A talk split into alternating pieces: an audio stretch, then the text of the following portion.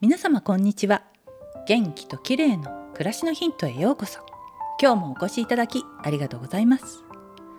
眞子さまとのご結婚の準備で小室圭さんがいよいよ帰国するんだそうですね。ちょっと騒がしくなってきましたが何より小室さんのポニーテールのような髪型が話題になっています。そこで今日はポニーテールについてです。髪の毛を一つにまとめて少し高い位置で結ぶと不思議と生き生きと元気な印象になりますよね。ポニーテールで髪を引っ張り上げるとリフトアップ効果でシワやたるみが速攻で解消され若々しく見えます。タイトなまとめ髪は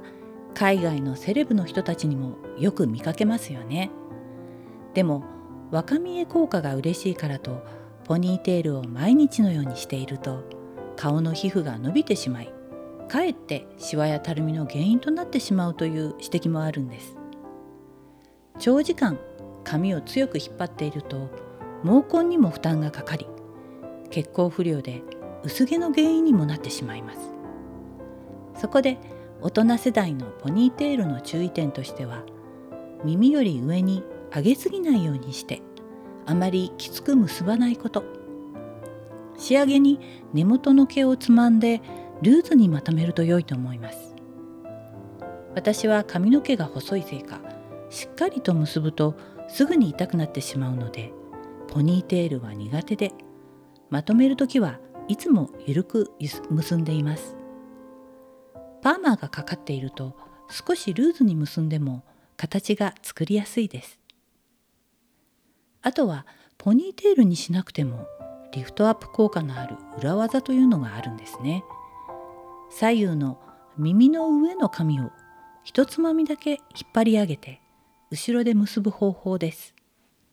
上から髪をかぶせてしまうとわからないですよね。私はめんどくさがり屋なのでやりませんがいざという時には覚えておくと良いかもしれません。モデルや女優さんにヘアメイクさんがよく使うテクニックだそうですよ。いずれにせよ髪型は毎日同じにしないでいろいろと変えた方が頭皮にも顔のたるみにも良さそうです。くれぐれも髪を引っ張りすぎないように注意したいですね。今日は若見えのポニーテールの注意点についてでした。最後までお聞きいただきありがとうございます。またお会いしましょう。友吉ゆき子でした。